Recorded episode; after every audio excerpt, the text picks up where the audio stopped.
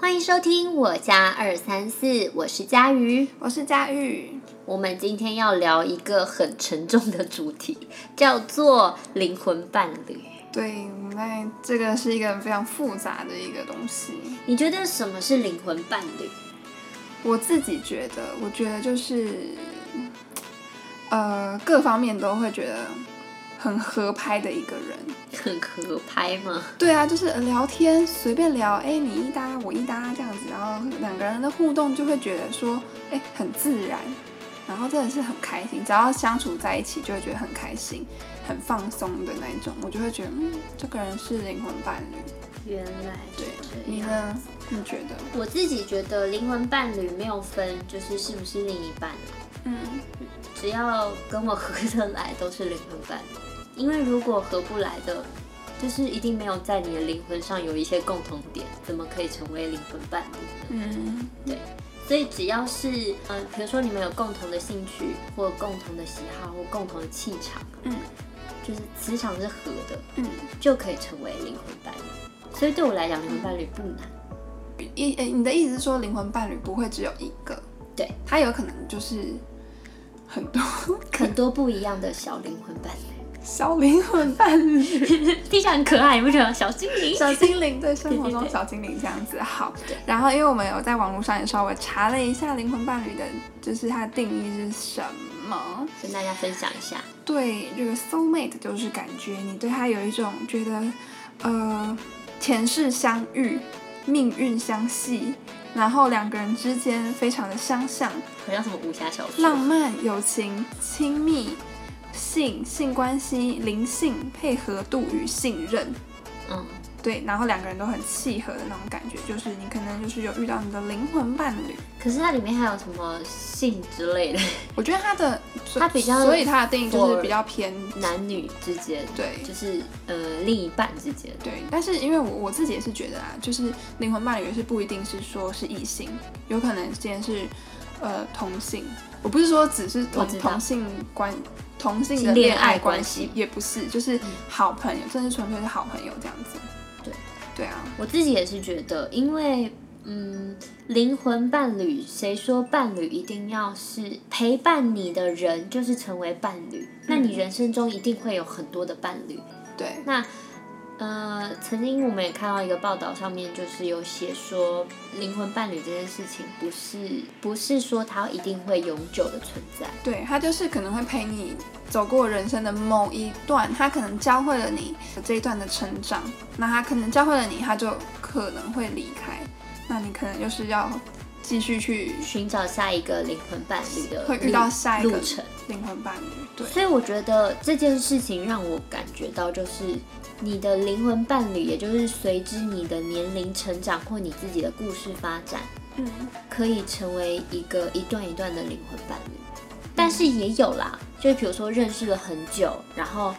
你们可以一起共同成长的，比如说好闺蜜啊、好哥们啊，或者是一些比较好的朋友，嗯，那也是成为你的人生里面灵魂伴侣之一。对。但是因为就我们两个人的论点是说，灵魂伴侣不会只有一个，但其实网络上有一些有些他写着也是，就是呃，灵魂伴侣就只有唯一那一个灵魂伴侣。很难，我自己觉得很难成为唯一的原因，是因为人都会需要很多的兴趣培养，跟很多人的接触。嗯，你不可能把对方锁在一个世界里。对，那当你成为他的唯一的时候，那你会变得很有压迫，或者是情感上会很容易绑架到对方。嗯，我自己是这样，可能水瓶座有点关不住，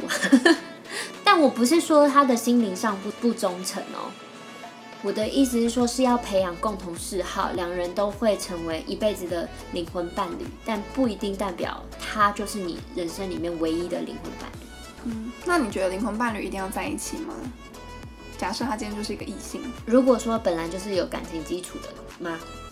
就他就是一个异性啊，可能你们是朋友，你就我会觉得得嗯不一定哎、为什么？ 因为有的就是即使是灵魂伴侣，但是没有感觉。你是说没有恋爱的感觉吗？嗯，不一定啊，就是所以所以我才会说我的会有那种小灵魂伴侣、小灵魂伴侣的感觉，就是陪伴你的灵 魂。他只是一个小灵魂伴 侣，就是他不还没成为大，他长大了以后， 也许就会 就会在一起。所以你是说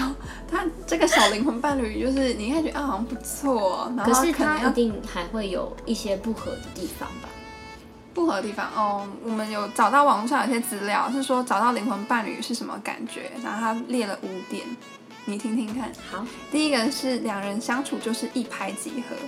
就是两个人就是互动，你就觉得哎毫不费力，就是聊起来就会有一种，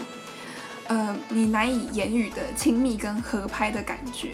然后第二个就是你不需要担心会跟他有争执，或者是跟他讲真话哦，因为有些人谈恋爱就会觉得，嗯，很怕吵不敢不敢跟别表达人自己讲的他意心里见的想法，，他可能已经觉得两个人相处可能有一点觉得怎么样，他不敢讲出来，有可能会怕对方受伤。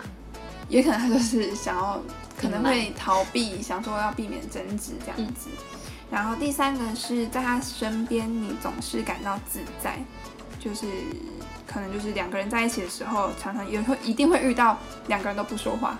的时候，哎有些人就会觉得嗯坐立难安这样子。但是有些我觉得如果他他他如果我有这种坐立难安的感觉，我就会觉得磁场不合，对，我也觉得 这样这样就已经不是灵这样魂应伴该侣就了真的吧不？是灵魂伴侣。好继，续然后第四个是个性互补，兴趣不同，依旧相处甚欢。就是呢，两个人的个性天差地远，一个内向，一个外向，一个安静，一个聒噪，然后兴趣嗜好、生活方式都完全不一样。但是你们两个就是一个非常互补。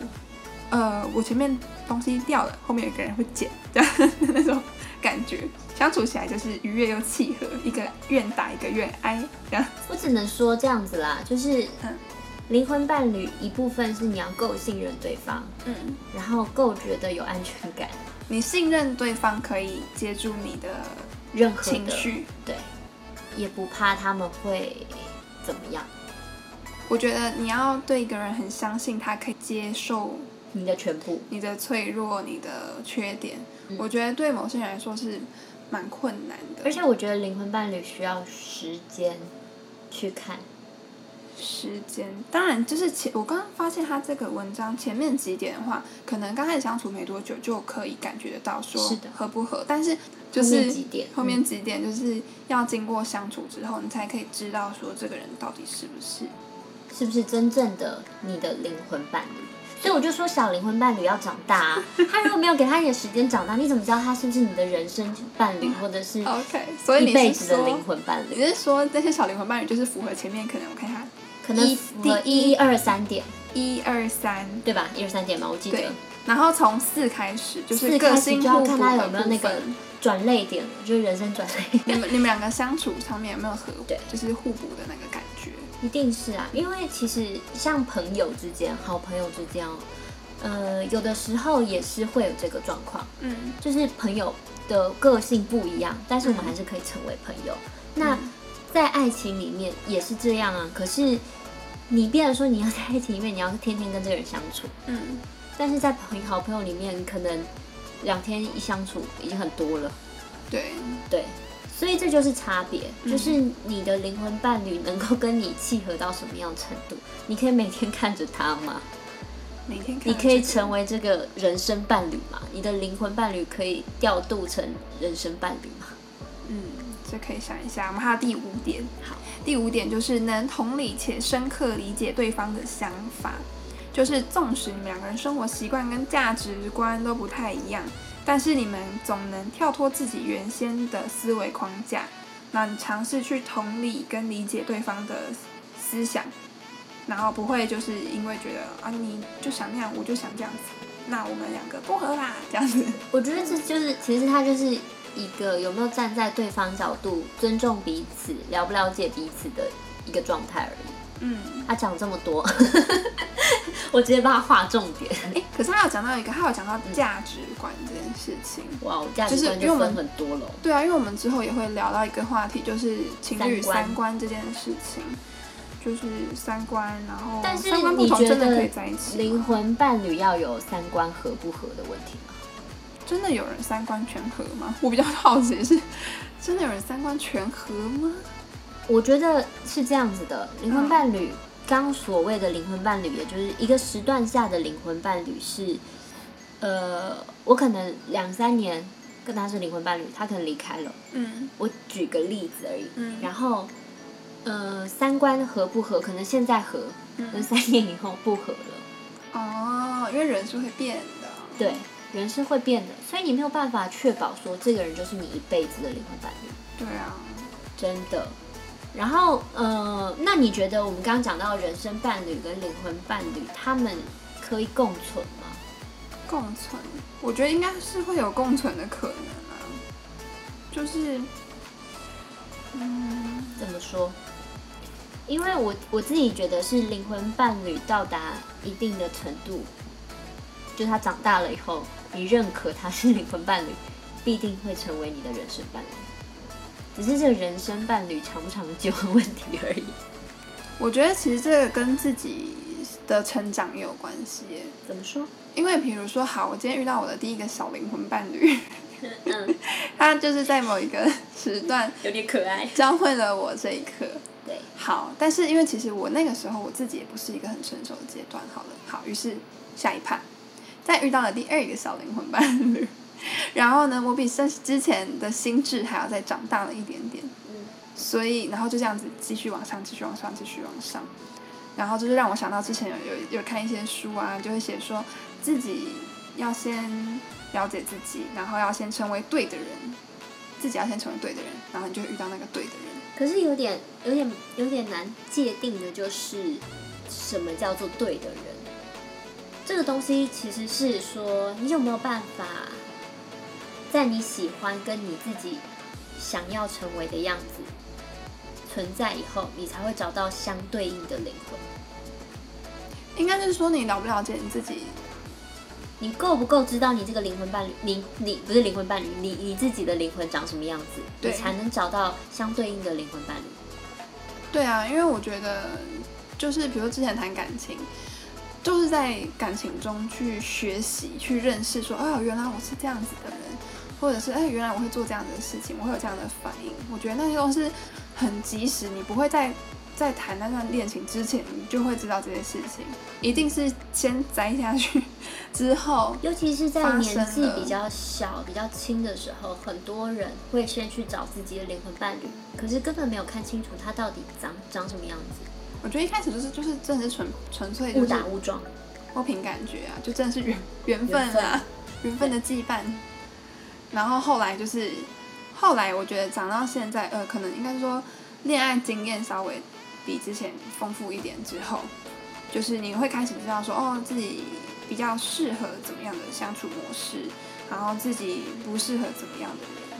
嗯，灵魂伴侣还有很多很多值得我们要去讨论这个的部分。那我们我们就下一集我们就继续再聊这个话题。那我们这一集总结一下吧，这集的总结也就是说，灵魂伴侣，你觉得我们刚刚是说我我自己啊，我自己的认定是灵魂伴侣不一定要是你的人生伴侣，然后嗯我我自己的。嗯，经验下来就是